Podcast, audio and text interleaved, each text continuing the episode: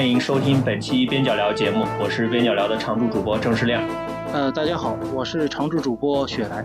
好，今天呢，我们要聊一个非常有意思的话题啊，就是一本超红、超热的漫画啊，或者有一个很古早的名字叫连环画，就是《丁丁历险记》。那么围绕《丁丁历险记》呢，它背后有很多有意思的故事啊，比如说它的作者埃尔热和里面的某个角色的原型，就是我们今天要聊的一个重点，就是张春仁先生。我想这一块首先有请雪莱老师给大家做个介绍吧。呃，好的。我对这个课题的话开始感兴趣，也是因为前一阵在翻《丁丁历险记》，翻到相关的内容的话，没想到就这背后张充仁和埃尔热还有其他人的这些经经历啊历史，可以挖出来很多很多有趣的故事，特别是涉及民国和我们建国以后的一些名人的事情，所以我觉得跟大家分享一下这些八卦是比较有意思的。然后我先想分享一下我接触《丁丁历险记》，也可以说是《丁丁历险记》在我们国家。传播的一个有意思的历史，就是《丁丁历险记》，其实它正式引入我们国家是两千年以后，才由青海人民出版社正式出版，就是彩绘的那种大开面的版本。我印象中，我们小时候看的应该都是某种意义上是盗版，对吧？黑白的那种。对对对，它是在大概一九八四年，就是由中国文联出版社出版的连环画，就是小开面的那种。对，而且它是不但是盗版。它是因为要符合那种连环画的那个这么小的一个画面，它是把腾云里面的一些图画重新剪切裁剪，然后重新编辑，来形成了这么一本一本的这种小本子。对我我看的就是这个版本，绝大部分我们这一代接触这《丁丁历险记》都是从这个版本开始看的。对，所以很有意思一个现象是，就大家心目当中最经典的版本，可能倒不是正式引进的这个大开面版本，而是连环画。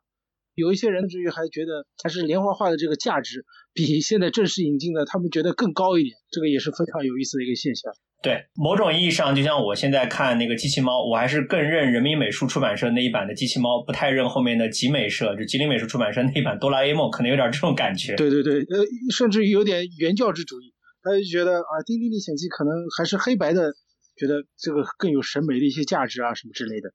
对，有那味儿嘛。但是呢，它在中国这么正式传播以后呢，大家顿时就认识我们中国关系最深的一本，叫《蓝莲花》，它背后的等于是它的第二作者叫张充仁。其实我当初最早的时候，我看这个《蓝莲花》，我也知道了有张充仁这个人，但是我还没认识到他有这么重要的影响力。对，就是包括我后来我看到一些这个相关的介绍，就是在我们两千年以后引进了这个《丁丁历险记》之后，对。当时的这个比利时的驻华的外长，对，他在这个首发仪式上面曾经说过这么一句话，他说：“尊敬的中国的大使先生，请你不要嫉妒，但是我必须要说，中国和比利时的文化大使独一无二的就是张充仁先生，甚至于在比利时有这么一句话，就张充仁都可以算是比利时半个国王。”对，然后我就在想，他竟然有这么大的影响力，有这么大的作用吗？我就开始好奇了，然后我。稍稍一了解背后的故事，我发现这个话一点都不夸张，甚至于还小觑了张崇仁他的影响力。对，哎，说到这儿，我我稍微打个岔，就是那你因为你前面讲到了我们小时候看过的那个中国文联出版社的那个连环画版连环画版本，因为那个时候我们还没有加入伯尔尼的公约嘛，就国际版权公约，所以书都是随便乱出的。那你那个时候是因为一种什么样的机缘你接触到这个连环画的？你是家长买给你的，还是你自个儿买的，还是说什么在图书馆看的？呃，这个也是非常有意思，因为因为我我外公家的就在上海很有名的叫文庙旧书市场，它的附近啊。我每一次这种逢年过节去我外公家，我是最开心，因为我就可以去那边文庙那边去淘旧书。对，逛旧书市嘛。对，其实文庙市场那边旧画也是泥沙俱下，但是就是那边的连环画，旧的连环画特别多。然后我也是在那个里面的淘到。不但有《丁丁历险记》，包括还有什么《星球大战》的连环画，还有更多的嘛，什么什么《西游记》啊、《三国演义》啊连环画。从那个机缘巧合的就开始进入《丁丁历险记》的这个世界。嗯，那你跟我差不多。我当然你是那个外公啊，就是带你去逛旧书店，就是逛旧书市。我其实是我爸妈，就是那个时候我印象很深的是，我小时候我爸比如说在外面呃做生意，他回家的时候总归会给我带点儿呃书。啊，连环画什么的，呃，应该《丁丁历险记》就是他带给我的各种各样的连环画漫画当中的一种。但我那个时候最早读的《丁丁历险记》，呃，我我都有点忘了我有没有读过《蓝莲花》。就是我因为《丁丁历险记》后面是很多时候后面补的嘛，我不知道你是不是跟我一样。但那个时候我就觉得特别好看，嗯，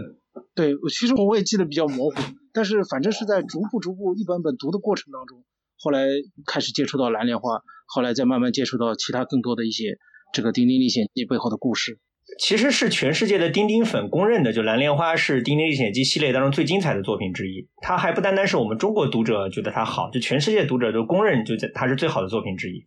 对，包括其实阿尔热他自己也在那边承认，他说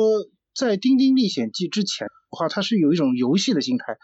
它里面的很多情节设置，你包括头两本这个像《丁丁在刚果》啊，呃，像这这种早期的作品的话。就有点像你看这个动画片《猫和老鼠》，对，呃，里面情节的无厘头因素的话，把他们给串了起来，就是你觉得很好玩，但是这个里面一条主线，包括它背后的一个思想，它是其实是不成熟的。对，他艾尔热自己也说，他说我真正认真的对待《丁丁历险记》，那是从蓝莲花开始。对我，我就我就说到这儿的话，其实我们还可以聊一下，就是说在蓝莲花之前，埃尔热这个人，包括他的相关的作品，这个也可以跟我们听友分享一下。这样我们把这个前情提要铺开之后，后续我们再聊张崇仁先生，就会对比一下，就特别有意思哈。啊，对，阿尔热呢，我们必须指出他的一个宗教信仰的话，其实是相当于天主教，而且是比较保守的那种思想背景。包括他当时就职的《二十世纪报》，他的这个报刊的这个背景也是保守的天主教的这种背景，所以。当时有意无意的话，埃尔热就受其影响。他其实早期的这个思想呢，也是偏保守的。对他第一叫《丁丁在苏联》，呃，埃尔热自己后来一直视为一个失败之作。它里面的绝大部分的内容，其实来源于一个叫杜耶的人写的一本书，叫《面纱后的莫斯科》。对，其实也是道听途说的那种性质的读物嘛。就是这本书的话，其实完全是站在一个反苏的一个立场上面。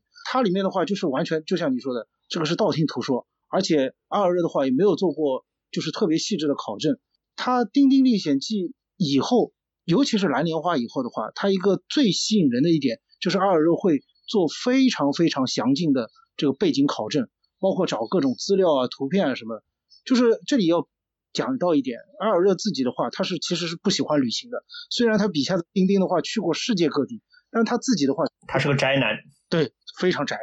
没怎么去过，对。但是为什么他写出来的这些丁丁的故事还这么栩栩如生？就跟他这个精益求精，就吹毛求疵的去寻找当地的一些资料是密不可分的。但是在早期的话，他这方面做的其实相对不足。你不光是这本《丁丁在苏联》，包括另外有一本《丁丁在刚果》这本书的话，国外的出版社这本书是不出版，也是遵从了阿尔热的意思，就是。他对非洲的情况不了解，然后很多也是道听途说，就是采用了一种非常殖民主义的，对于非洲人高高在上的一种态度，就觉得哎，你们这些非洲人都是很蠢啊，都是对吧？看着我们这个欧洲人的话，都是像救世主一样啊，什么什么这种态度容纳在里面。后期的话，像这种就是漫不经心的这种态度，埃尔热的话其实是嗯做了相当大的修正，可以说就是从这个蓝莲花开始的。嗯，我可以帮雪兰老师补充一下，就是一个是，呃，埃尔热自己啊，他自己后面对他刚刚就是雪莱老师提到的作品有个反思，那个反思特别好玩，我们中国读者一听就会觉得很熟悉啊。还是这么说的，他说在呃《丁丁在苏联》和《丁丁在刚果》这两本作品当中，我受我所呃抱持的资产阶级的偏见的影响，这埃尔热的原话，他说一九三零年的时候呢，我只知道当时的人们都说啊，黑人就是大孩子。啊，意思就是黑人都很幼稚，幸亏是我们，就比利时人去到那边才把他们拯救出来。所以埃尔热是根据他们国家的这样的一些标准来描绘非洲人的。然后埃尔热反思，他说这完全就是一种比利时当时的殖民殖民主义的偏见。啊，其实不单单是埃尔热对非洲人、对黑人有这样的偏见。啊，他的前四本书就是。丁丁在苏联，丁丁在刚果，丁丁在美国和丁丁在埃及里面，对中国人也是有偏见的。呃，他前四本当中，中国人的形象出现过两回，一回就是刚刚雪莱老师提到的那本呃偏见满身、道听途说的《丁丁在苏联》啊，里面有一个呃布尔什维克专门派人来拷打丁丁啊，那个拷打丁丁的人就是个中国人，而且是呃非常经典的一个刻板印象的中国人，就留着很长的辫子。还有另外一个就是丁丁在美国里面有两个中国的歹徒。啊，他们在那个使坏，就是在耍阴谋。他们的阴谋是什么？就是要把丁丁非常可爱的小狗啊，就是白雪或者叫米卢啊，要把它吃掉。你看中国人吃狗又是一个 典型的刻板印象。对，然后他包括埃尔热自己也说过，他说在接触张冲人之前嘛，他他的印象当中，就他所了解到的中国人就是一些称不上人，是一种类人的一种居民，长着蒙古人眼睛啊，而且喜欢吃燕窝啊，留辫子。啊。动不动就把小孩沉入河里面，就是那种义和义和拳啊，这种偏见的刻板印象的这种这种印象，就是傅满就是傅满洲的样子嘛，就是那个 漫威的电影《上汽》里面那个傅满洲的形象。对对对对对对。哎，说到这儿，我就还可以再聊一下埃尔热啊。我们因为后面会聊很多张冲人，我们先把埃尔热补充一下。其实埃尔热刚刚许来老师讲到说他呃很保守，他是信仰天主教的，这是一个很重要的他的成长的一个背景。还有一个成长的背景也蛮有意思，就是其实是伴随着德军对这个这个这个布鲁塞尔就对比利时的入侵，这个其实对呃埃尔热有很深的影响。比如埃尔热早期的时候非常喜欢画画，就是你看，但凡是受欢迎的画家，总归是童年开始就很喜欢画画。他那个时候画的是什么呢？画的都是德军的侵略者，就是他的课本的边边上面，就课本的边缘画满了德军的侵略者的形象。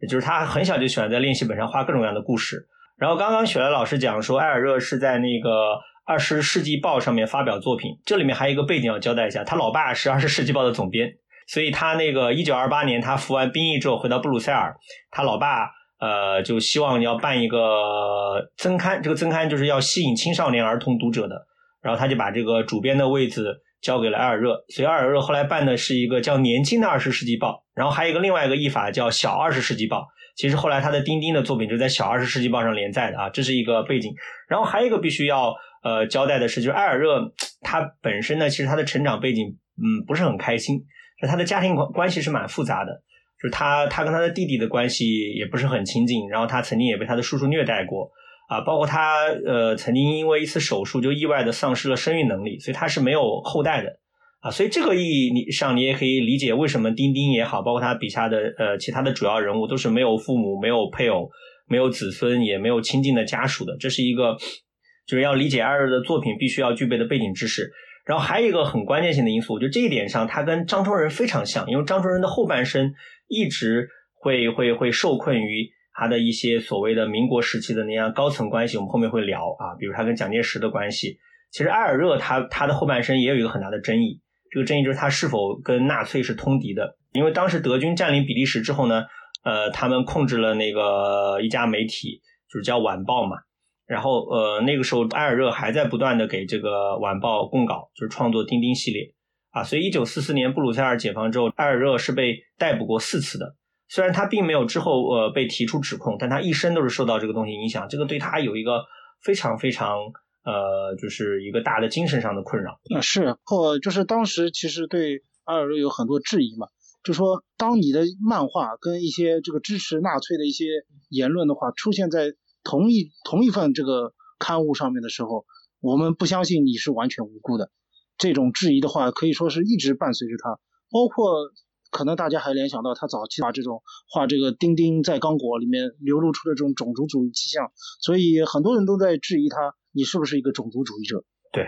这些东西对他都是一个困扰。但是我觉得，呃，至少站在我们作为读者的角度，你看他这里面那个他塑造的丁丁的那样一种善良、正义、勇敢、热情的形象。我们还是愿意相信，就是阿尔热的本质是很善良的，是不坏的。但是我们客观角度来分析，这也是一些实际存在的困扰他一生的一些争议性的问题。是的，其实丁丁在美洲的这一本书里面，他已经体现出来对于这个当地印第安人的一种同情。但是真正他最体现这种反侵略啊、反法西斯的这种思想的话，倒是真的是在《蓝莲花》里面。所以我们等会儿也会也会提到。《蓝莲花》这本书的话，可以说成为了后来埃尔热和这个张冲仁两个人的话，证明自己进步正义立场的一个最重要的一本证明。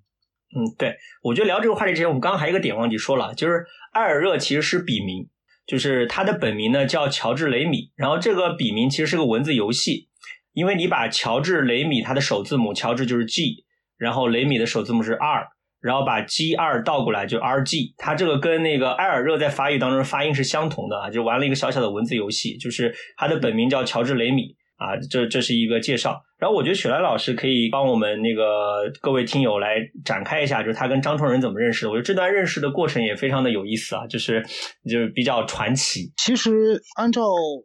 大部分官方的讲法，包括看到大部分国外、国内的这个传记介绍的，都说他们的一个中间的介绍人叫一个戈塞神父。对，是那个比利时卢汶大学的一个。专门指导中国学生的一个神父，因为当时张崇仁是等于到比利时皇家美术学院，他已经进修了一阵子，而且已经获得了一相当大的一个成就。然后呢，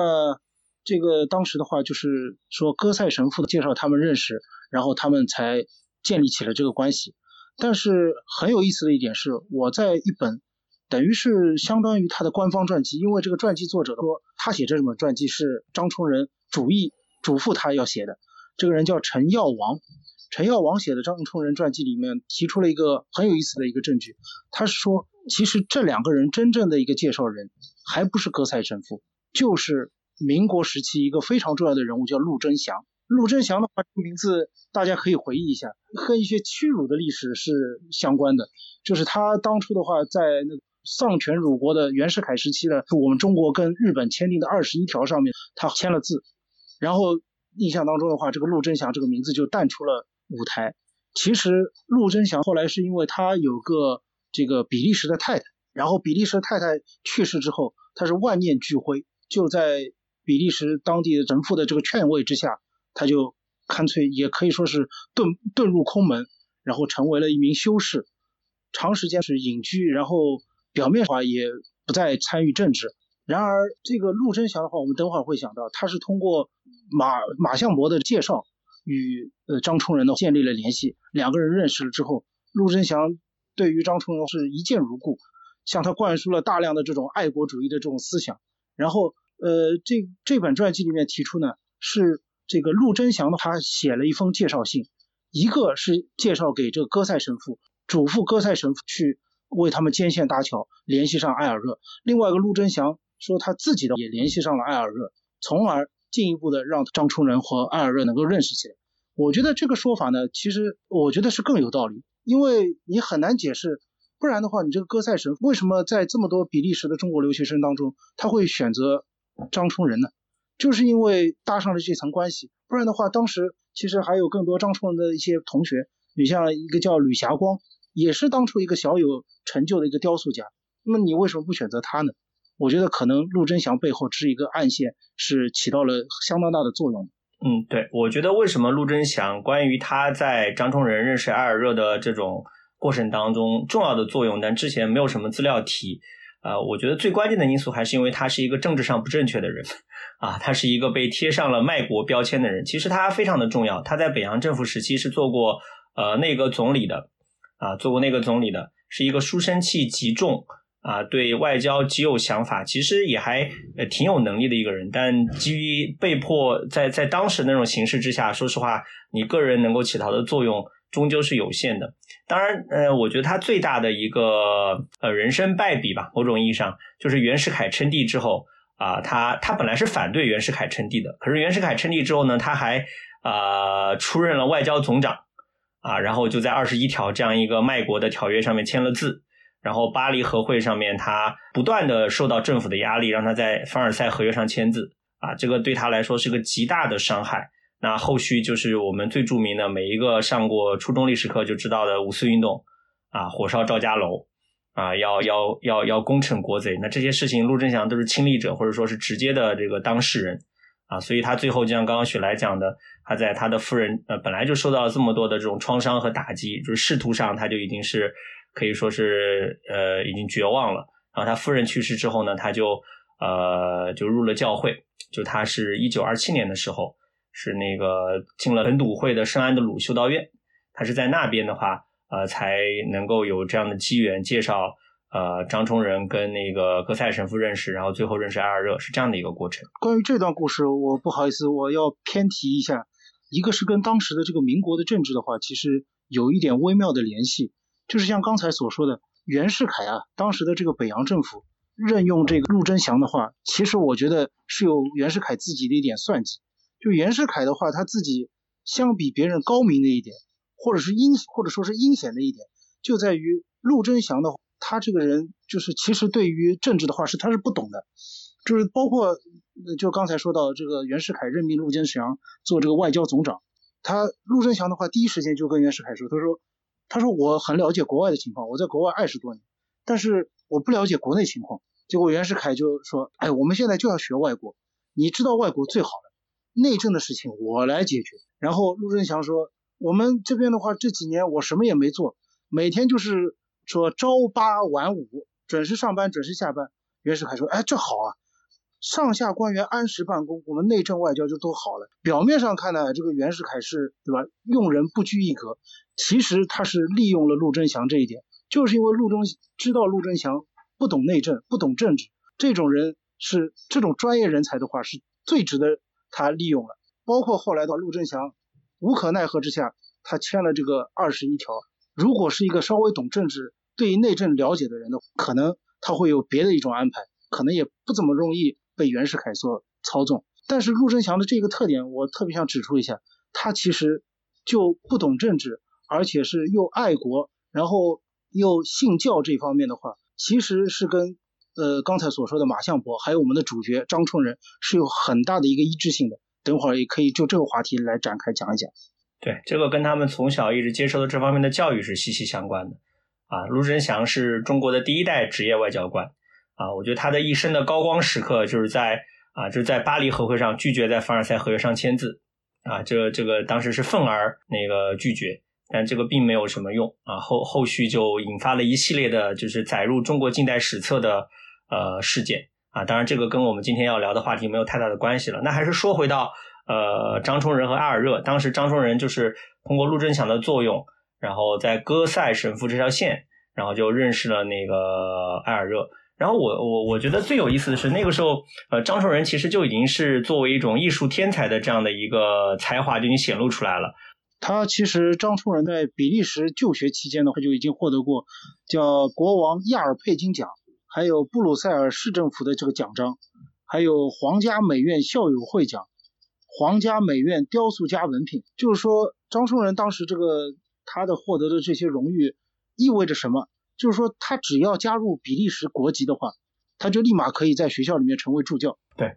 接下来的话，他就可以凭着他就可以吃在这些荣誉上面了。就接下来的话，他等于就是在比利时可以长期定居下去的，是这种水平。当时是在这个留学的中国学生当中，其实这是相当不容易的。嗯，对。啊，他那个他一九二六年的时候，他那时候才十九岁嘛。那个时候他在徐家汇的土山湾啊那边学画啊。当时那个有有一个徐家汇的耶稣会总院嘛，墙上挂了他们这个历任院长的那个油画肖像。二十四英寸的肖像，总共十九幅，这十九幅都是张充仁画出来的。那个时候他还只是一个十九岁的年轻小伙子。包括他，他那个一九三一年的时候，他去到马赛，然后完了以后就是考入了比利时的那个皇家美术学院嘛。当时他教他的那个教授叫巴斯天啊，也也是当时欧洲的这个艺术名教授。当时在那个油画班里面，张充仁是巴斯天最得意的学生。啊，他当时这个一九三三年的时候，他在美术学院这个学期结束之后，张崇仁很厉害，他的油画风景是第一名啊，然后那个鸟兽解剖是第一名啊，透视学是第一名，然后人物是第二名，人体解剖是第二名，图案构成是第二名，然后就像刚刚雪兰老师讲的一样，就。啊，拿到了奖，然后是可以入籍比利时的。总之是一个非常天有天才的学生。所以你你想，这么一个有天才的中国学生，碰上了埃尔热这么一个同样有着天才的这样的比利时的画家，就两个人碰撞出来非常美妙的火花。啊，是的，就是说当时的话，等于张充仁碰到埃尔热之后，可以说是一见如故，在他们家住了几个月，对埃尔热可以说是他一生当中产生了最翻天覆地的一个影响。可以先从这个《蓝莲花》这个作品本身来说。事实上，在《蓝莲花》这部他们合作的作品里面，张充仁就是第二作者。其中涉及中国的很多内容，包括一个花瓶、一个屏风，还有一些小到的一些细节，包括里面所有的中国的标语题字，全都是张充仁自己的话反复把关，甚至于自己完成的。以至于艾尔热的就是强烈要求他说，这部作品的话一定要署上你的名字。当然，张充仁他是拒绝的，因为他考虑到他不久后就要回国。当时的这个背景就是日本当时已经全面侵略中国了，他担心自己署上名字之后回国了就被日本人盯上了。但是他对于这部作品的话，其实留下的痕迹是非常非常深。包括你说里面，我们一直说《丁丁历险记》，其实丁丁的话在法语里面更接近于丹丹。对。但是为什么现在叫丁丁？其实就是张春仁在里面一张这个通缉令上面写着“通缉丁丁”，于是他就翻译出了丁丁的这个中文名字，就是他来定。对。然后不仅是这部蓝莲花的作品，你包括对于他这个阿尔热本人一个表面上的影响，就是阿尔热的话从此学到了中国的这个一种技法。张春仁的话送给了阿尔热一本这个《芥子园画谱》。就是等于清末民国时期的一个非常有名的一个等于中国美术的一个入门书，然后从此以后，阿尔热的话就开创了用中国的这种毛笔的勾勒线条的方法，开创了一种非常简明扼要易懂的一种漫画的这种线条画法。然后更重要的是在思想方面的，就阿尔热自己说，他说这个不仅是改变了他对中国人的印象，张冲人呢带来了一种风骨。说中国之风，意象之骨，让我全新认识到了我一种完全不同的思维方式、文明方式。从此以后，我的漫画的话，不仅只关注一些细节，我还关注自己一定要维持这种和平，一定要坚持这种和平正义的这种主张。对，就前面聊到那个《蓝莲花》里面的中文是张春仁写的，我我当时那个看《蓝莲花》，我我一开始看的时候。我就觉得，哎，这里面的这个中文写的不错嘛，这么地道，包括它里面表现的这种中国的场景，都是让我觉得作为中国人觉得非常的贴切啊，也就一点不出戏。我是后来呃了解到张纯仁在里面的作用，还专门去找，呃，里面张纯仁写的汉字就当做彩蛋嘛，我还找到不少啊，比如说什么取消不平等啊，打倒帝国主义啊，抵制日货啊，这个都这些口号都是张纯仁写的。其实我觉得也反映了张纯仁他个人作为一个中国人的心声吧，要反对那个当时的日军侵略。啊，包括还有一个什么呃，如一方世英诊所这个招牌也是张春仁写的，而张春仁其实也也也有心玩彩蛋啊，他他在里面也藏了彩蛋的。我是后来是也有一个钉钉粉，他就讲，他说当时法语原版有个小花园路，那个招牌里面就有那个“冲人”两个字的中文字样，还有一条小路的背景的电招里面还有张和冲人的字样啊，呃，这个不是我自己找到的，是我看到。啊，网上的钉钉粉的截图，我就觉得张冲仁真是藏了 藏了蛮多彩蛋的。我自己的话也找过，明显的地方有三处。刚才你说的一个电招上面有他的“冲人”两个字，对，还有一个是在一个船屋的一个招牌上面也有他的张冲人，还有一个就是在一个那个坦克车后面其实也有，但是被挡的非常多，以至于你看不太出来。这个就是一个很有意思的一个问题。阿尔热对于《蓝莲花》这部作品，他的参与度到底有多高？呃，为什么要这么说呢？艾尔热的画这个蓝莲花的这个方式是很有意思。他每完成一幅的话，就要给张春仁打电话，对，叫你一起来商讨，一起来约。然后我看到有书上说是对于大部分中文字，这个张春仁对他都有过解释。但是我心想，这个“冲人”两个字，肯定张春仁没跟他说过。如果他说过的，你想想，艾尔热将来有。足足将近半个世纪，他没有见到张冲仁，然而一直找不到，就是因为他误会了这个张冲仁的名字，他以为张冲仁名字叫中仁，就是伯仲书记的那个仲，就是张仲仁。他后来还问过那个台湾地区当时驻比利时的大使，叫应该叫张石，他就问我有一个老朋友，呃，叫什么什么，你能不能帮我找一下？但是因为他只知道那个字音，就不知道字形，所以就弄错了。其实艾尔热不知道真正的答案，就一直藏在他的那一本这个蓝莲花里面。张冲仁其实是有署名的，他可能是因为出一种自谦的这种态度，所以没有跟艾尔热讲。如果讲了的话，那么这个误会就完全可以消除掉的。呃，我其实我看到资料里面，我觉得这两个人当时的配合还蛮蛮默契的。呃，他们是每每周都会互换画稿，什么艾尔热先把这个基本上已经成型的稿子给那个张冲仁，然后张冲仁再填写汉字。然后我是看到埃尔热，他在七十年代有一次接受采访，他说他其实不懂这些中文的含义，但他自己画的场景的氛围，他觉得跟张崇仁填的中文是非常搭的，所以他就乐见其成。呃，但是这里面有一个小问题啊，就是三五年的时候，张崇仁就从比利时的皇家美术学院毕业回国了，然后十年之后出了一个彩色版的蓝莲花，里面的汉字是埃尔热模仿张崇仁的笔记来填写的，所以你你去拿去跟黑白版来做个比对的话，其实跟黑白版的字迹是不一样的，蛮有趣的。然后还有一个可以补充的细节，就是因为当时蓝莲花是一九三四年的时候，在那个小二十世纪报，就我前面聊到的，就是艾尔热做主做主编，他老爸让他去弄的那个增刊嘛，就二十世纪报的增刊。它是一九三四年在小二十世纪报上呃连载的，到三五年十月连载结束，然后到三六年四月份的时候呢，就是黑白版的蓝莲花出版。然后但是呢。它这个黑白版的蓝莲花也好，彩色版的蓝莲花也好，就是呃有有一个东西是从来没有收在里面的，就是蓝莲花在报纸上连载的是有个预告，这个预告当中有个非常有意思的彩蛋，就是“天下为公”这四个字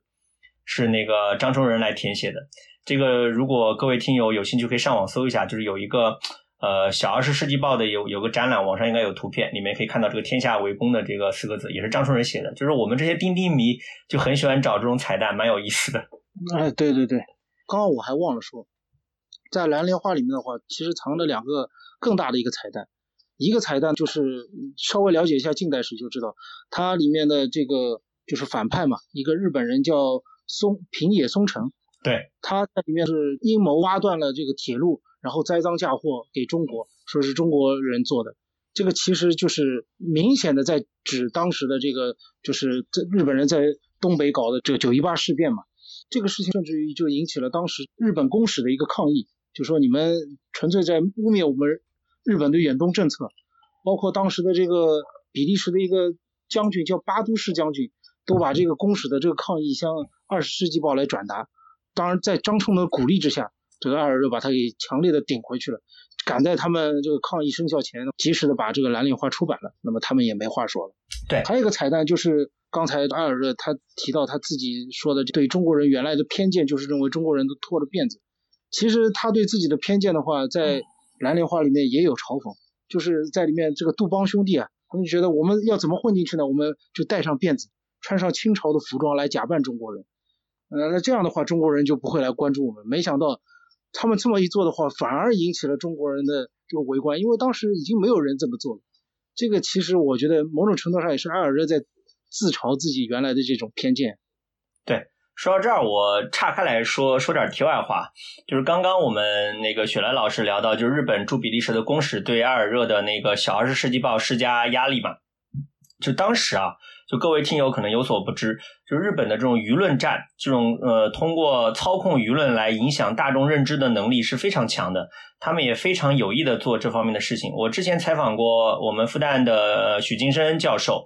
他是有一本书非常有趣，叫《近代日本对华的军事谍报体系研究（一八六八至一九三七）》。他专门研究过啊，日本是怎么样来进行对华舆论战的。我举个例子啊，就当时有一个济南惨案，济南惨案发生之后呢，那当然中国和日本要同时在国际舆论场里面争取支持嘛，就是说要把自己这方面的立场要要要把它亮明，要让国际上来对自己有同情有支援。但是这个事情你会发现啊，日本人做的可能就比呃中国强太多了啊。当时其实国民政府已经是相当重视宣传了，呃，去在这方面做很充分的动员，去在国际上去呼吁，然后让我们自己的记者，让我们自己的媒体做报道。但是当时入侵山东的日军是组建了宣传班的，而他的宣传班还分成中国班和欧美班。中国班是针对中国的媒体，欧美班是针对驻扎的中国的欧美媒体和其他的媒体。然后日军还安排了包括摄影记者在内的日本记者进入济南。就济南惨案发生之后呢，日本拿出了大量的不利于国民政府的照片，向全世界散布。就是有句很俗的话嘛，就当年的流行语叫“有图有真相”。而且那个时候大众教育是不普及的，你这种直观的照片的冲击力，比你记者写几百篇、几千篇文章啊，发几百几几千篇报道，就要有这种说说服效果的多，就多得多，应该说。所以刚刚雪莱提到说，这个日本公使朝着这个 艾尔热所在的这个《小二十世纪报》施加压力，其实也是整个日本通盘的对华舆论战的一部分啊。这是一个补充的题外话。呃，对，当时舆论战到什么地步呢？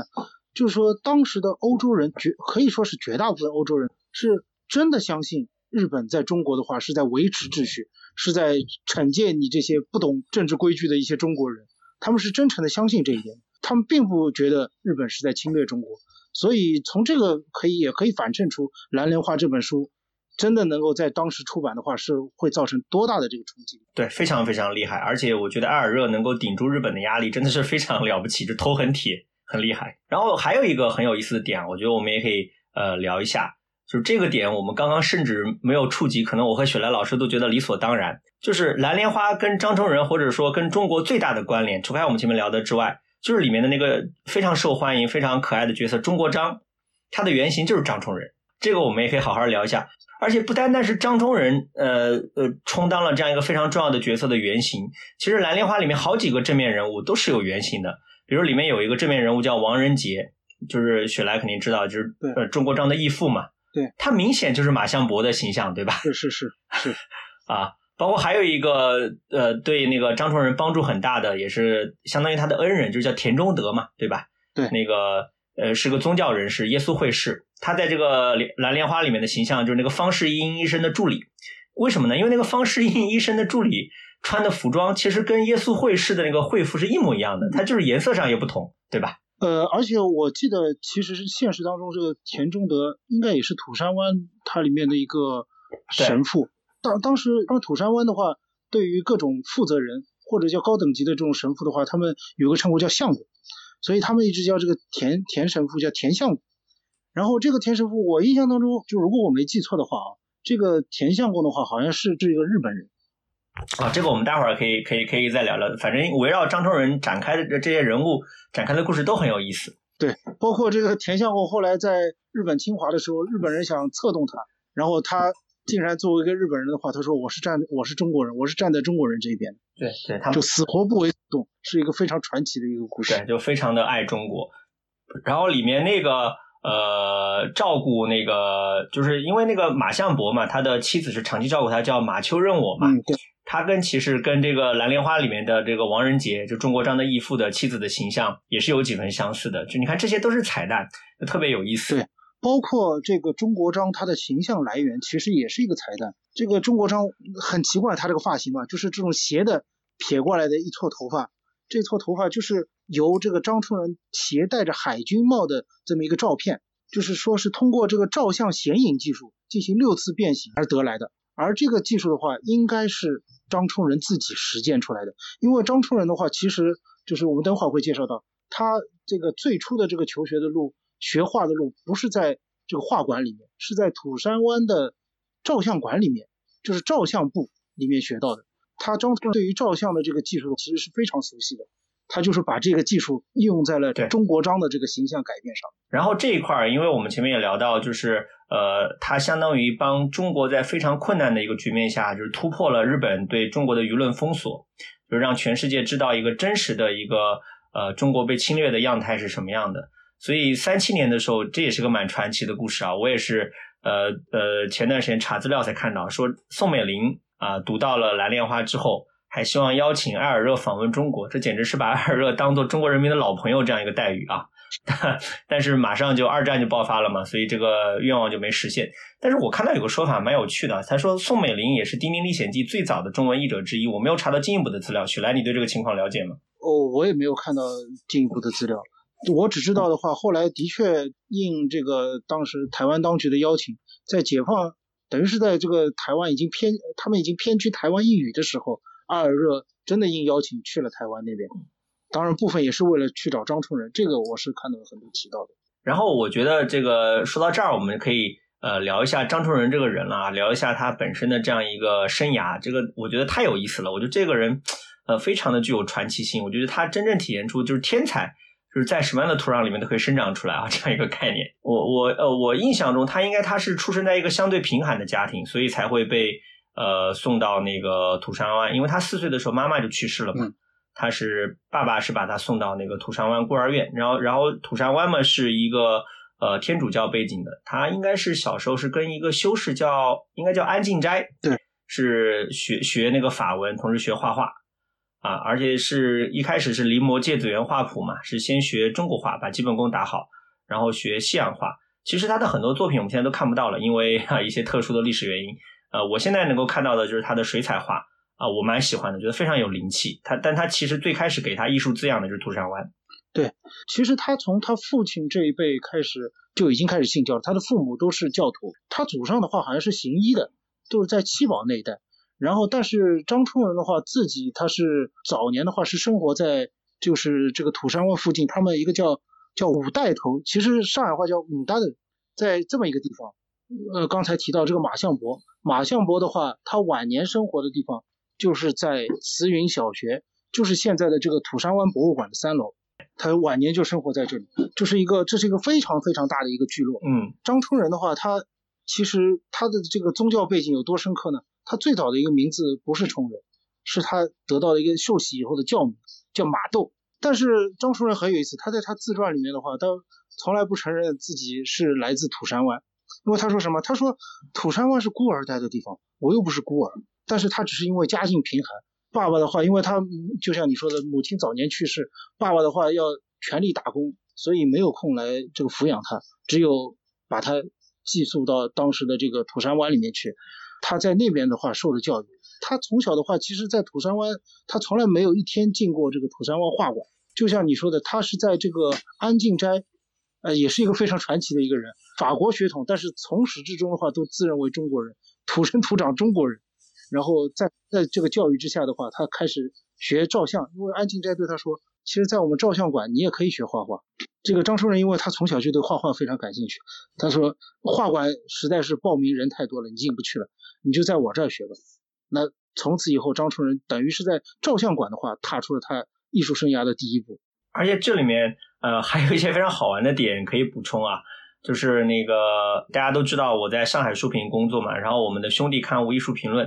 啊，当年做过一个专题，就是上海的画室，啊，然后里面专门提到了张冲仁先生的这个冲人画室，然后呢，还找那个他当年的学生采访过，他当年有个学生，后来应该是在《新民晚报》上还写过篇回忆文章，也蛮有趣的，他就讲到，他说张冲仁身上有一个非常有意思的现象，就是最土的和最洋的就合在一起，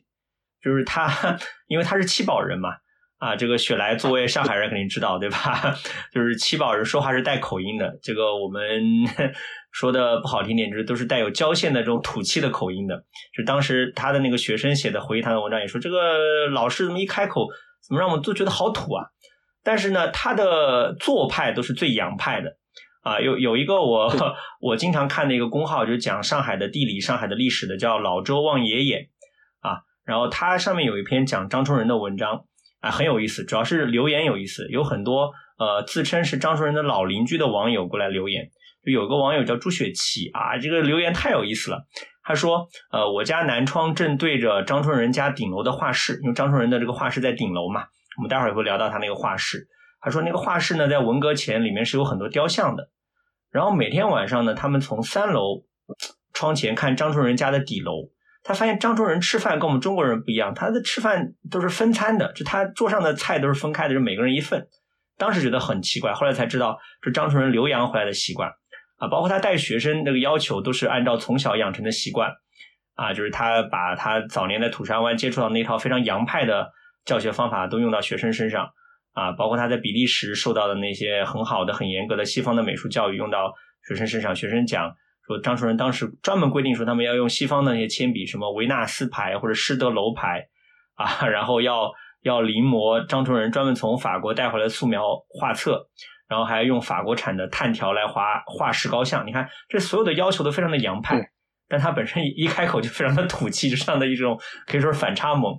对，张树人他有时候经常跟人讲话的时候，一开口就是他说我的这个本地口音比较重，经常讲话讲 water。你们不要介意，就是类似于这种话，但是他一些作风啊、做派啊，的确是，就是其实你看这个冲人画室，他建立画室这种做法，本身也就是这个非常洋洋派的一种做法，对吧？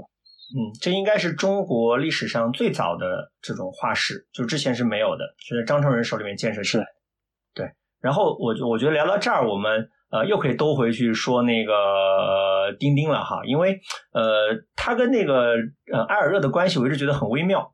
就是你想，呃，两个人当年在比利时待了一段时间，呃，完了以后，埃尔热就一直对那个张崇仁念念不忘，因为他后面还有一一本作品，那那本作品完全就是我觉得是大型表白现场啊，就是那个丁丁在西藏嘛。还有，当当当时那个它里面的描写的情节确实蛮催泪的，就讲呃丁丁。到雪山上，到西藏雪山上去找那个那个中国章嘛，然后见到那一那一刻就说：“哎呀，就是中国章，我是多么的想念你啊！”然后那中国章说：“丁丁，你怎么来了？”就那一幕非常的感人。但其实我就觉得，哎呀，怎么艾尔热这么多年 一直对张主任念念不忘这种感觉？啊！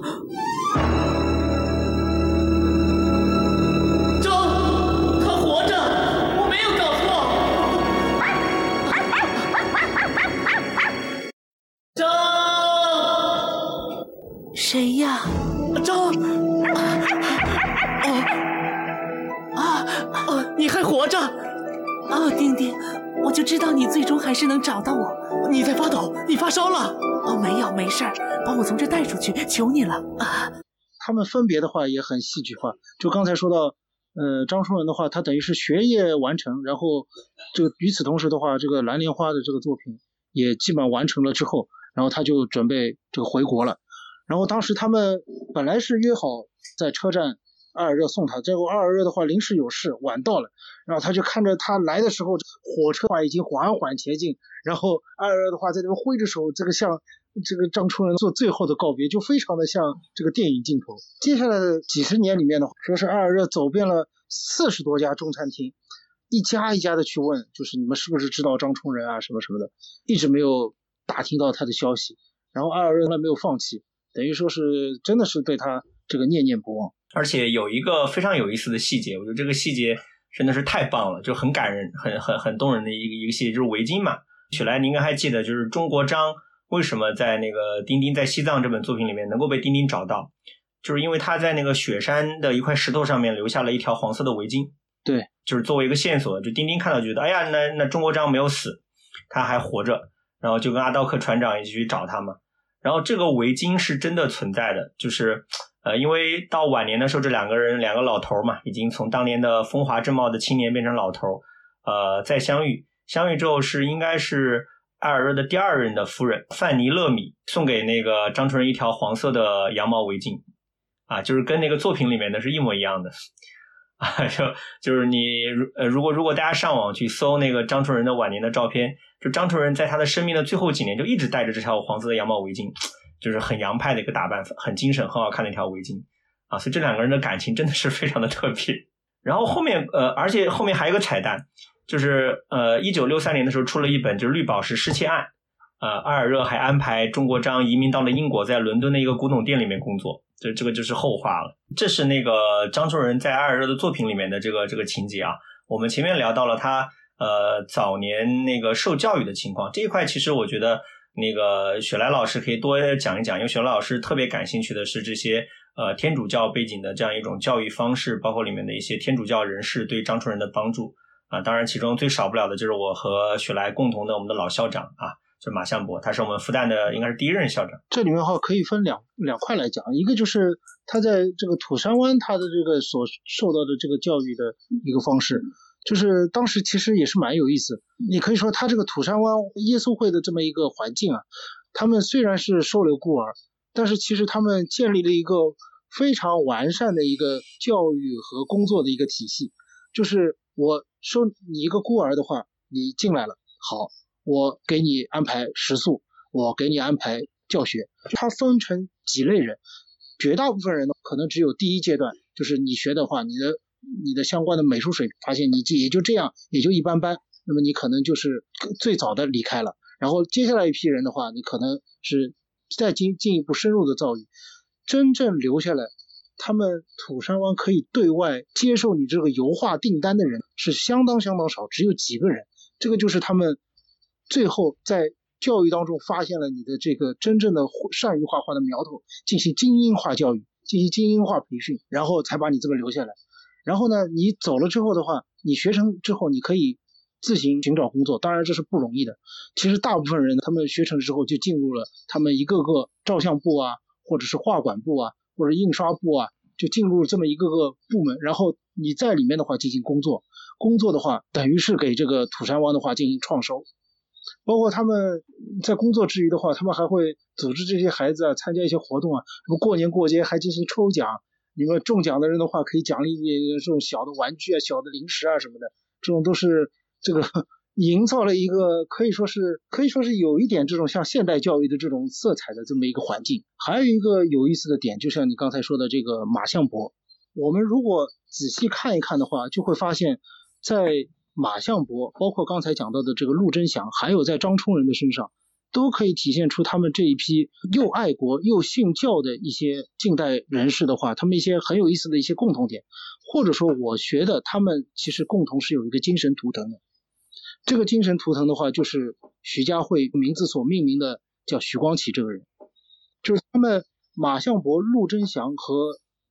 呃，可以说是嗯张冲人的话，对徐光启都是非常推崇的。对，这这里不得不讲到一个事情，就是当年话在民国时期，是马相伯他强烈推荐徐光启还有利玛窦要列品。什么叫列品？就是一旦你在宗教上面列品了，你得到天主教教廷的承认了，你就可以称为圣利玛窦。可以称为圣徐光启，就相当于丰盛了。当然，我们如果现在看看的话，你这个东西，对吧？你屈从于境外的宗教势力，对吧？你有点这种迷信的色彩。但是对于他们这批人来说，他们为什么很积极热衷的要主张这一点？对他们来说，其实他们是为了彰显我们中国人的这种地位，彰显我们他们自己认为的中国人的榜样。什么榜样呢？就是像徐光启这样，一方面。他是爱国的。徐光启一生的话，他无论是立法，包括他的农业，包括他的这个就是军事，都是为了国家做贡献。而另外一方面，他又是信教的。同时，徐光启他当时的这个信念来说，他就是认为西学，当时就是明朝的时候叫西儒嘛，就是按照朱维桢的讲法，是或可一佛补儒，可以补充，可以来完善我们原有的一些思想文化体系，用用西方的一些文化来丰富、来健全我们。这个是他们一脉相承的一个概念，可以说这个马相伯自己的话，他也是这么实践的。就作为一个复旦创校老校长，他是一方面是相信我们这个爱国的精神和我们一些传统文化的价值。呃，我们这里便要讲到一个这个马相伯跟张冲人的关系。马相伯的哥哥的外甥女是张冲人的妈妈，是有这么一层关系在里面。他们是亲戚，对，就是等于一个远房亲戚。但是因为这个。张春的话从小就很聪明活泼，然后非常得到马相伯的喜爱，他一直等于是教导他，然后张春人也叫他叫他叫他姥姥，就是经常向他去取经。然后这个马相伯的话，对于小时候的张春人的话，他就教导你要多看一点什么我们中国的传统的这种经典，包括这种唐诗啊，包括这种就是庄子啊，他是时不时就要考考张春人。这个就体现出马相伯他一方面是对传统文化是非常认同的，但是另外一方面的话，马相伯他又是对这种西方的这个现代的教育，包括一些现代的文化，他又是非常认同的。他们一直很推崇的一种就是中西文化交融的一种方式，就像徐光启和利玛窦一样。当时的这个传，当时明朝的这些传教士的话，他们觉得是平等的对中国人平等相待的。马相伯后来还提出来，他说这个。进入近代以后，这些耶稣会士的话，不再像明代那些一样，还平等相待，有时候一种以一种居高临下的态度来对待我们中国人。所以马相伯很有意思，他提出一个主张，他就是说，建议这种耶稣会的这个主要的这些教士啊，都应该由我们中国人来担任。哎，这个我想。不就是我们三自爱国会的这个雏形吗？这个雏形想不就在他这边体现出来了吗？而且这个问题最有趣的是，呃，四舍五入相当于马相伯教育了艾尔热，因为艾尔热晚年，呃，他寻找那个张崇仁的时候，给张崇写张崇仁写了一封信，他说：“当年你在比利时的时候，你跟我讲的中国的那些伟大的经典，比如《道德经》，呃，深深的影响了我。他说我至今仍然被里面的营养所所滋润啊，就是就是这样一道关系在里面，非常有趣。”包括他们后来张冲人和艾尔热相见嘛，他们上电视节目，张冲人表演一首绝技，就是他面对欧洲那些观众，他画了一个叫娱乐图，这个就是庄子里面的就子非鱼焉知鱼之乐，他也在向这些欧洲的观众在传播这种中国文化，其实也跟马相伯当时的这个最早对他的一些教育的话，也可以说是一脉相承。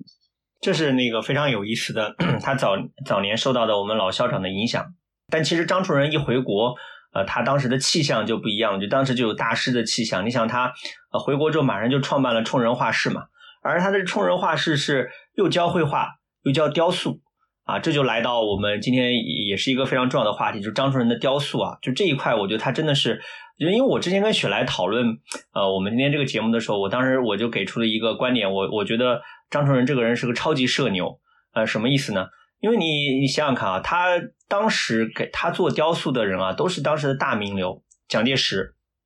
啊，包括于右任。于右任，我们今天大陆提到他呢，很多时候是从呃书法家或者说爱国人士这个角度出发。但于右任当时在民国也是在政治上极有影响力的这样的一个存在。然后张春仁是帮是帮他雕塑的。然后我这边还看到了一个资料，里面就讲到说，呃，张冲人有一个弟子名录，啊这个现在也是上海的这个冲人文献展，就是前两年上海油画雕塑院办过一个冲人文献展啊，里面有那个张冲人的学生名录和张冲人的交友年表。他的学生名录里面有四百二十八个学生啊，排第一的是那个著名的古画呃收藏鉴定家，就王继谦先生嘛，现呃在美国的啊，排在最后一位的是陈逸飞。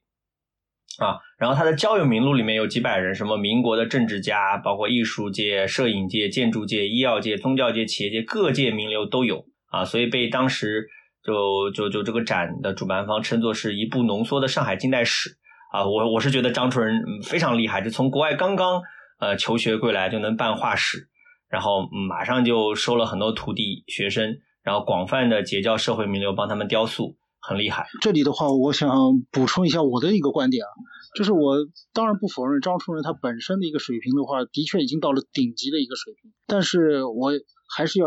强调一下，就张春仁他其实从小到后来的这个艺术之路啊，其实相当大的程度上都是由这个马相伯来铺就的。就是我们要意识到马相伯他在当时的话，其实是一个什么样的一个存在。就马相伯的话，他是在清朝末年。就已经活跃在政坛上面，他其实相当于最早的话，等于是李鸿章的一个幕僚，就是他在清朝末年就开始活跃在政治舞台上面，他的教育也好，政治也好，其实影响了一堆的这种民国的人物，包括他跟那个就是梁启超，他有很深的一个交往，包括跟后来民国的很多政要，刚才提到的于右任，其实就是当时这个马相伯这个办这个复旦公学啊。他的等于是第一届学生，好像是，甚至于我看到一个说法，就是说复旦这个名称啊，有说法是说，其实就是于右任在那边提议，所以才确定了复旦这个名称的。所以于右任也就是马相伯的一个得意门生，而且两个人关系也是非常紧密。然后马相伯的话，包括他当时就是跟那个就是外交界的话，他也有一定的关系。这个张冲仁为什么当时能够前往比利时求学？要前往比利时求学，你要有一定的文凭的要求。但是张春仁一直就没有达到，但是最后的话是通过这个马相伯的话联系上这个，先是联系上这个中国外交这个使节，然后又联系上比利时那边，最后才给他打通了这个道路。你包括后来张崇仁学成归来之后啊，在一九三六年的话，这个就是由马相伯他支持，由当时的一些名流，包括蔡元培，包括徐悲鸿等等人的话，他们一起。给张冲仁办了一个归国展览，然后当时的这个民国的一些政要，像考试院长孙科，对，他也前来参观，还来买画。孙中山的儿子。像一些名流的话，这么一捧场，马上，当然他本身实力也不俗，然后马上的话，张冲仁就打开了一个局面，后来就顺理成章的成立了这个冲仁画室，可以说是，就是他跟这些民国名流的这些认识的话，背后多多少少都可以追溯到马相伯这里。这是我觉得要补充的一个非常重要的背景。然后那个冲人画室那个地点也非常高端啊，现在是那个合肥路，现在是合肥路五百九十二弄，还是我们上海市的第五批优秀历史建筑。然后当时张崇仁办画室的时候，呃，办画室的时候应该叫劳神父路啊，就是那个一看就是非常带有这种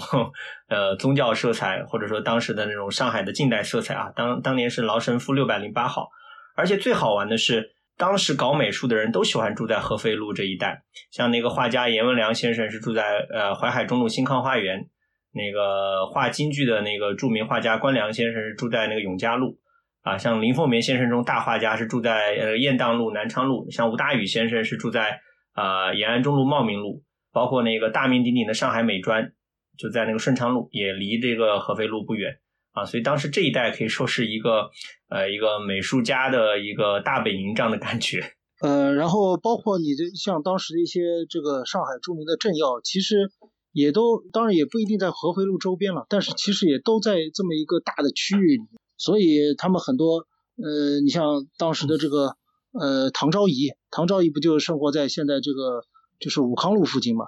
嗯，对，他也是这个冲人画室的雕塑的这个顾客。当时说。呃，张冲仁的话有个名人塑像计划，他给哪些民国名人塑过像呢？其中有刚才提到的于右任，还有这个冯玉祥将军。说到这个啊，唐绍仪，而且很传奇的一点是，他就是在张冲仁给他塑像塑完的第二天，他就被暗杀了。然后这个张冲仁是亲眼看到了唐绍仪这个额头上插着斧子的这个惨惨状，包括后来的话，他还给司徒雷登，就是非常有名的别了司徒雷登的那个位，也也做过画像，而且两人还深度交流过。当当时很有意思，这个张冲人跟他对谈当中提到，他说。他说：“谈起这个庙里面泥菩萨，说这个泥菩萨是一声不响，二目无光，三餐不食，四体不勤，五谷不分，六亲不认，七窍生烟，八面威风，久坐不动，十分无用。”然后司徒雷登哈哈大笑，一句评语：“这说的不就你们蒋大总统吗？”他说：“感觉你们的总统也是这样的。”但是我觉得啊，就是他在民国的时候，嗯，过得有多风光，但其实这就导致他在四九年之后过得有多悲惨，就是这时候那个。就是还是他喜欢的老子那句话，对吧？福兮以祸之所依，就这种感觉啊。他在四九年之后，其实他还是蛮要进步的嘛。当时他还做了不少这种歌颂工农兵主题的雕塑啊。但是呢，这个东西，你想他给蒋介石、给司徒雷登塑过像，那这就是原罪啊啊！所以如果各位现在想去关注一下那个张冲仁相关的文献，你会发现有一个很关键的时间节点，就直到六六年为止。哈，就他有很多作品，呃，都是在那十年当中就是被毁掉了，这是一个非常大的遗憾。对，可以说是张春最大的一个遗憾。建国以后，我们外滩上面的话，现在我们去看到可以看到一个人民英雄纪念塔。现在这个纪念塔的话是非常简单的，就是三根这个立柱组成了一个尖角。但是其实当初的话，张冲仁他为这个人民英雄纪念塔设计过一个啊，是非常生动的。大致内容呢，就是一个呈四十五度往前冲的一个红旗，然后有很多人的话都举，都一起要去举这个红旗，包括怀抱小孩的妇女啊、学生啊、工人啊、农民啊、工农兵学啊这些人。但是他的这个作品虽然得到了一些像宋庆龄啊、陈毅啊、潘汉年啊这种著名政要的一些好评，但是有很多人，包括一些这个说是这种华东地区艺术群众啊，他们就觉得这个作品不好。当然，挑出来的毛病就是让人觉得非常诡异。有人投诉，就是说说你这个画，这个画面跟这个硫磺岛战役当时的这个传入国内的这个邮票的图样非常雷同啊。我觉得这种批评是非常鸡贼。就是你一方面你看得到腐朽西方的东西，另外一方面你还说你模仿这个东西不好，对吧？还有人是说你这个工农兵学的这个顺序不对。然后最后的一个结论。等于你这个是受资产阶级影响深重的这个张崇仁，他设计的图样的话是不当的，要发动美术界、新闻界狠狠批评。从此以后，这个工程等于就不了了之了。哎，就是他一个非常大的一个遗憾在这里。对，包括他还有个很大的遗憾，就是他当时那个被邀请去那个北京嘛，就对那个十大建筑就是提意见，也讲了几句实话。他就说：“他说这个人民大会堂完全是苏式嘛。”就是苏联的风格。他说，两百米长的屋顶呢是一条直线，上面空荡荡的，什么都没有。最好呢上面摆几束，呃，摆最好上面摆几组雕塑，否则压不住。这其实是从一个美术、从艺术的角度、从那个雕塑的角度提的建议，然后马上就被当时的另外一派的那个人就压回去了。嗯，就就就，而且语气是恶狠狠的，说你不要瞎说话，对吧？你那个，然后张春仁就非常识趣的就闭嘴了。所以他其实，呃，五十年代之后呢，他是受到了很大的压力。当然那个时候呢，他夹起尾巴做人，低调一点，老老实实在自己的画室里面教教学生，那也没什么啊。但是后来到了一九六六年，那就一切就不一样了。嗯，其实我觉得呢，张冲仁有一点，他的一个政治的意识一直是不是很强，就是他从小生活的环境，他就是那种纯粹在教会环境里面，是两耳真的两耳不闻窗外事。什么娱乐活动啊，什么东西都不参加。他张冲仁曾经短暂的在报社里面工作过，但是他很不习惯那个报社的环境，所以他就马上退出了。就是他一方面呢，他又有这个很高的才华，另外一方面又有马相伯给他铺路，他有非常大的名声。但是另外一方面，他已经身处，实际上已经身处于政治中心，但是他对政治的话又没有丝毫的概念，这个其实就是非常要命的一点。他，你想他这个。解放了以后，他早先的话，曾经有一次的话是邀请他加入政协。他说：“我我老老实实自己做自己创作就可以了，要加入政协干什么？”这个肯定是会被当做不识抬举嘛。对对，就是我们一直说这个中国就近代雕塑的话，有两大杰出人物，北刘南张，北面的叫刘开渠，南面的张冲人。刘开渠他对于解放以后的新生活，他的态度就完全不一样。他是在四九年那时候，就是还没解放的时候，他就鼓动起一群学生，然后一起要这个迎接新政权，要积极的加入。那你看这个态度就比他积极多了。这个张冲人的话，你看他在四九年解放以后，他还是自己做自己的冲人画室，不像刘开渠的话，他解放了以后，就是没多久就加入了这个就是这个美院的这个高校的这个体系。张冲人是相对比较晚的才加入了这个体制。那你说看他对这个政治的这种敏感性的话，可以说是就是比较差。当然也就在呃那那个十年里面的话，受到的冲击也比较多。张崇仁他家里面的话，他有三个孩子，然后他妻子的话身体又一直不好，然后嘛他所以他其实早先的话就为家里面做了很多的储蓄。你看我们现在的话，人就存银行，他没法存银行，他就储存了很多当时这个接这个雕塑单子这个存下来的金条。小黄鱼嘛，是他们一家六口的储蓄，总共二十四条三百两黄金，不幸被查出来，那这肯定就是绝对的这个变天账，对吧？啊，要吃不了兜着走了，在当时。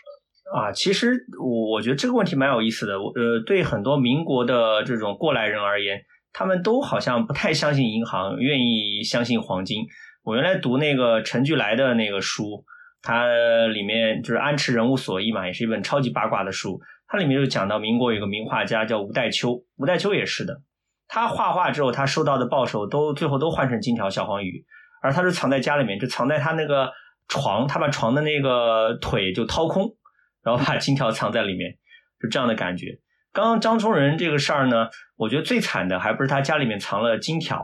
最惨的是他我们前面聊到的，他帮民国的那些达官贵人做的很多雕塑啊小像，他都舍不得扔。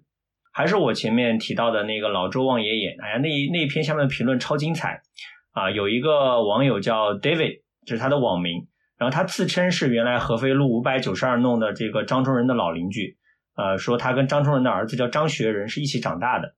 然后说他亲眼目睹了当年那个呃，就是六六年的时候，就文革期间是怎么样红卫兵来抄家的，来抄那个张冲人的家，哎呀，说那个过程真的是。呃，非常的惨，因为那个时候冲人画室已经被扣上一个帽子了嘛，叫资本主义尾巴嘛。因为那个时候这种私人性质的画室，那肯定是不允许存在的。我当我刚刚讲到的那个老邻居说，他说记得那天上午说，小将们把张家所有的罪证都堆在那个弄堂里面。这个罪证有什么呢？有蒋介石送给张春仁的中正剑，你想那个时候他这个东西还没有丢，还有蒋介石的这个塑像的一个四面的素描画。有一个司徒雷登的塑像的四面素描画，你想那个时候中美都已经关系已经到非常差的地步了。那司徒雷登，当然早年那个时候毛就发表过别了司徒雷登这篇名作嘛，啊，到了那个六六年的时候更加不得了了啊。然后还有各种各样的人体素描画，你想在那个年代，那人体素描画那显然是会被当做黄色作品的。然后说，呃，当时是堆了半条弄堂，就像小山一样。说当时张崇仁和他太太是站在那儿默默无语，什么话都说不出来。然后说那些小将就一边声嘶力竭的喊口号，一边把所有的抄家物资都搬上卡车，然后搬不走的都扔到垃圾箱里面啊。然后，然后，然后那个老邻居说，这些都是他亲眼目睹，说那一幕至今还在他的眼前回放，终身难忘。就是我，我当时看到这个留言，我就马上想到金宇澄老师的《繁花》，因为《繁花》里面对抄家描写非常精彩啊。当时是我印象很深的，说里面的主角去旧货商店里面，就在沙发上就蹦着玩儿。然后发现那个沙发那个肚子一破开，里面全藏的是好东西，什么黄金啊、首饰什么的。就当时就害怕抄家，就把这个东西藏在旧沙发里面，就沙发也被搬走了。我印象当中的话，还是留下了一点作品。你比如说，他给这个齐白石做的这个塑像，因为是说一个齐白石的话成分比较好，他是这个穷苦人出身。另外一方面的话，的确他们看着这个齐白石的塑像是太精美了。当时是他张冲仁给齐白石当年。塑像的时候，连齐白石都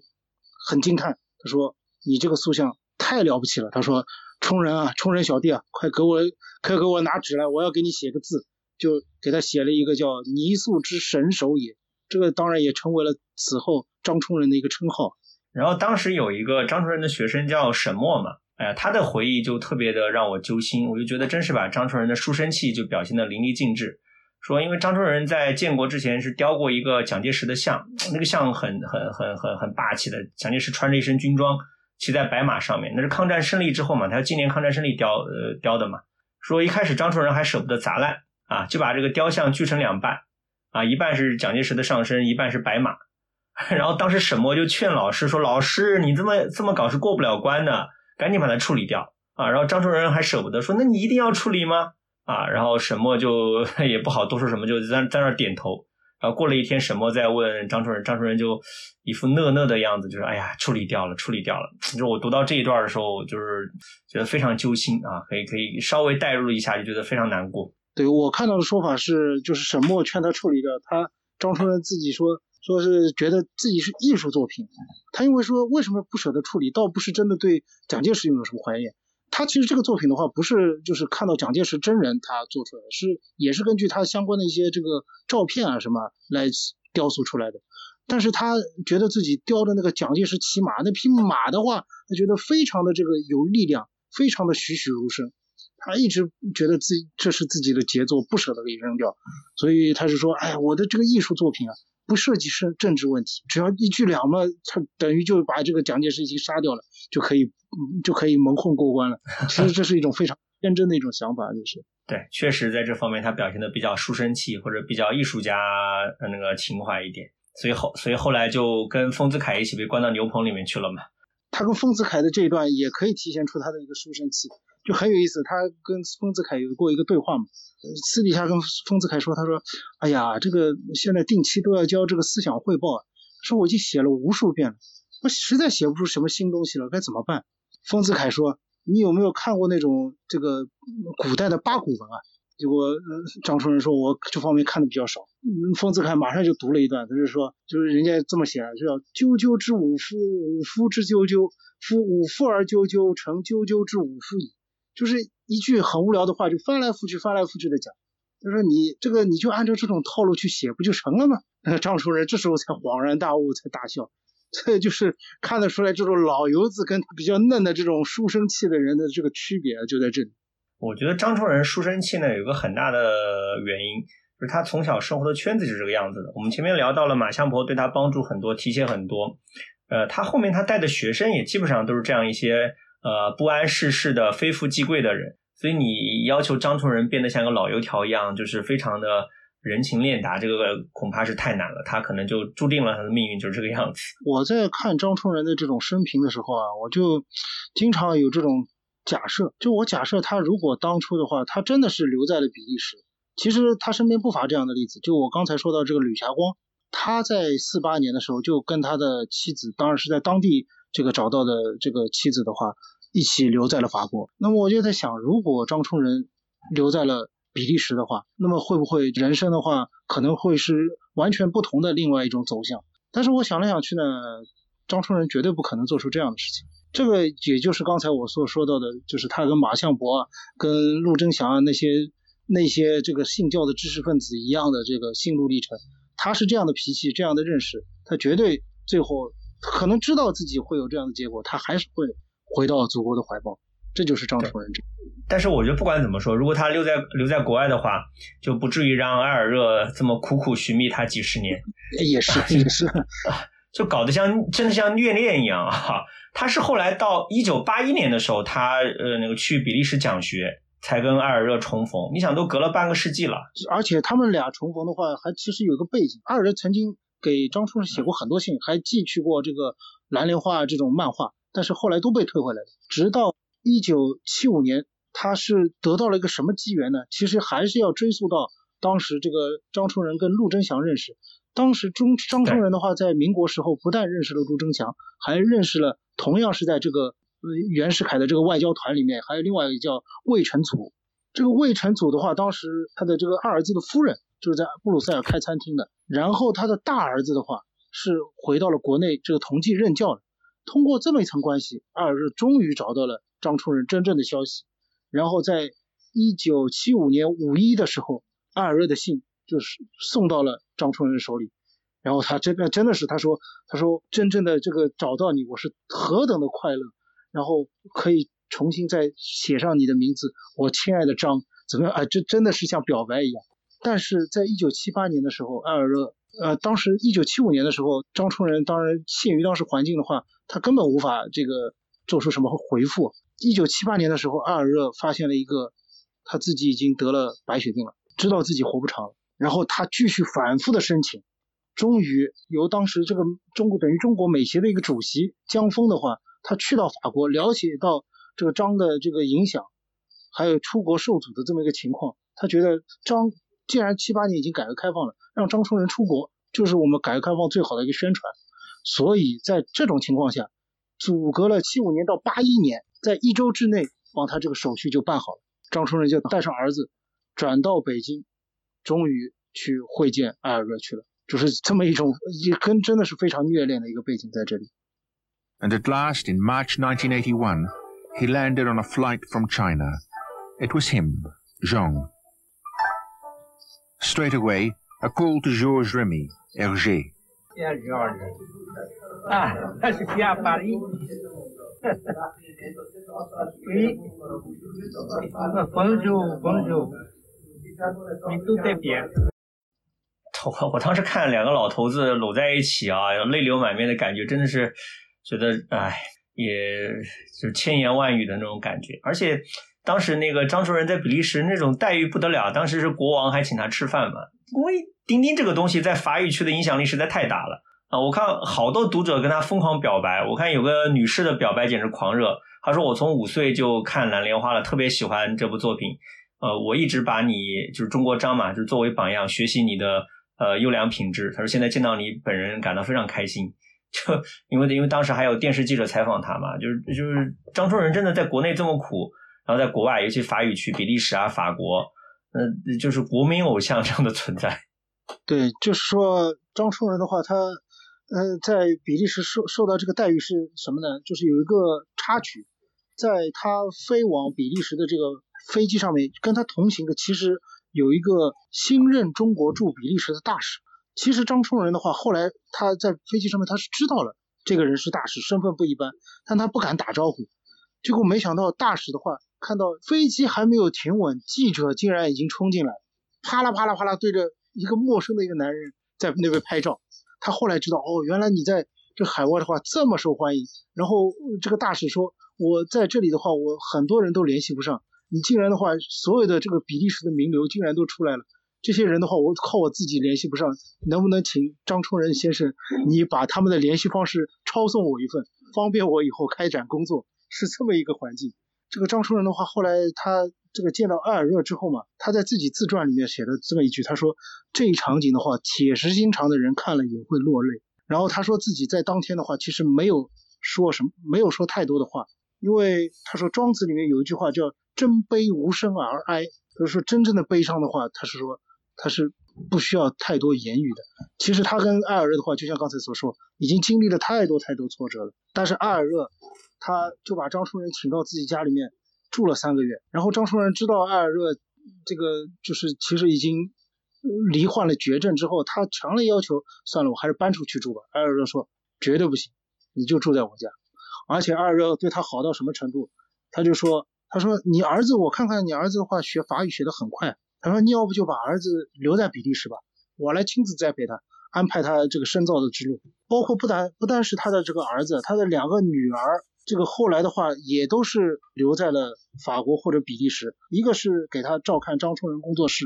一个是在钉钉商店做市场部经理。这个这个这个都是由比利时人安排的妥妥的。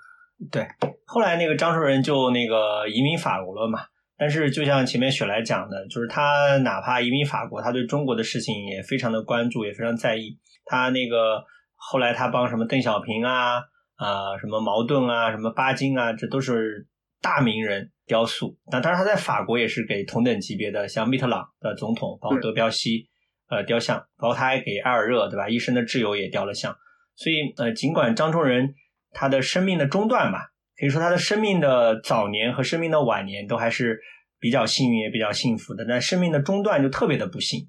嗯，但但怎么说呢？到晚年好歹还有了一个呃不错的归宿嘛。就就是虽然人在法国，但一直非常的关心中国的事情，也愿意把自己的艺术呃贡献给中国。像那个现在我们在上海还能看到是唯一的一个作品，就是聂耳像。我我最近还专门又去看了一次。聂耳像的话也是重重阻力啊，他在。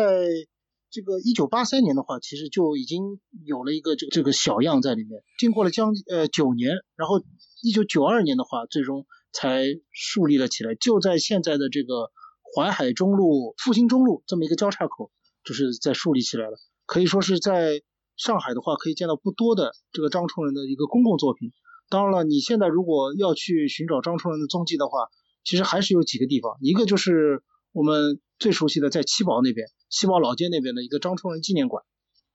对，还有在那个就是刚才我所说的这个徐家汇这边的这个普惠堂路上一家土山湾博物馆，里面也是有一些张冲人的雕塑在里面。还有那个包括徐家汇书院现在也在做展览，就是里面也有收录了这个张冲人的油画作品，依稀还是有一些你可以去瞻仰。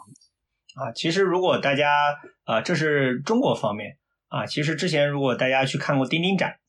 啊，也可以在那个钉钉展里面去那个搜寻那个张冲人相关的踪迹。我记得二零二一年的时候就有一个号称是全球最大规模的钉钉主题展，那个展当时雪莱你去看了吗？对，是在我记得在那个当代艺术博物馆，这个展览还很有意思。阿尔热他的那个《丁丁历险记》啊，他可以说这个品牌的话是维护的最好的一个品牌之一。就是他是由阿尔热的第二任老婆，他后来又嫁了嫁了一任老公，在阿尔热死后，这任老公的话是非常有商业头脑一个商人，就是在他的组织之下进行阿尔阿尔热丁丁历险记的这个商业化运作，然后运作的非常成功。像他们的话，在中国的话有专门的这个丁米组织，在上海的话不但举办了这个阿尔阿尔热的丁丁历险记的丁丁的世界展览，包括他们还有这个就是专门的一个。丁丁的主题商店，这个都是官方的，就是他们这个到现在的话运作的也有条不紊啊，我觉得也是呃某种张冲人和这个阿尔热在上海的一种这个延续吧。我记得当时这个当代艺术博物馆它是跟比利时的阿尔热呃博物馆合作的哈，我我我当时去看印象特别深的，我就专门去找那个蓝莲花相关的那个展区，当时它那个展区还是个中式风格的展区，就就蛮有趣的，然后那个。当时把那个蓝莲花里面的跟中国相关的元素呃提炼出来，那个把贴在墙上。我印象中有那个方世英，然后有黄包车啊，然后还有那个天下为公啊，这些元素当时都在墙上啊，特别有意思。对，包括他还展示了一些这个，就是阿尔热做这个蓝莲花当时候参考的一些画画作啊，这些艺术作品啊，包括当时的一些这个民国时候的一些。这个老物件的画作啊，都在里面，其实还是挺详尽的。所以各位听友，如果听了本期播客觉得有兴趣的话，也可以上网搜一下相关消息。当时的图片应该还有我们前面提到的一些地方啊，不管是那个合肥路上的张冲仁的当年的冲人画室的旧址，还是几个纪念张冲仁的这个呃相关的机构，都可以去关注一下。包括我们后续咱们边角聊还会继续聊一些跟漫画。啊，呃，主要是欧洲漫画啊，日漫就不必说了。欧洲漫画相关的话题，到时候我和雪莱老师也会继续参与的，也请各位听友多多关注。好，那本期的节目要不就到此为止吧。chaleur et lumière, efface nos misères. Été comme hiver, quand vient le jour, on espère. Et la terre en sommeil attend ton réveil. Dès que tu t'éclaires,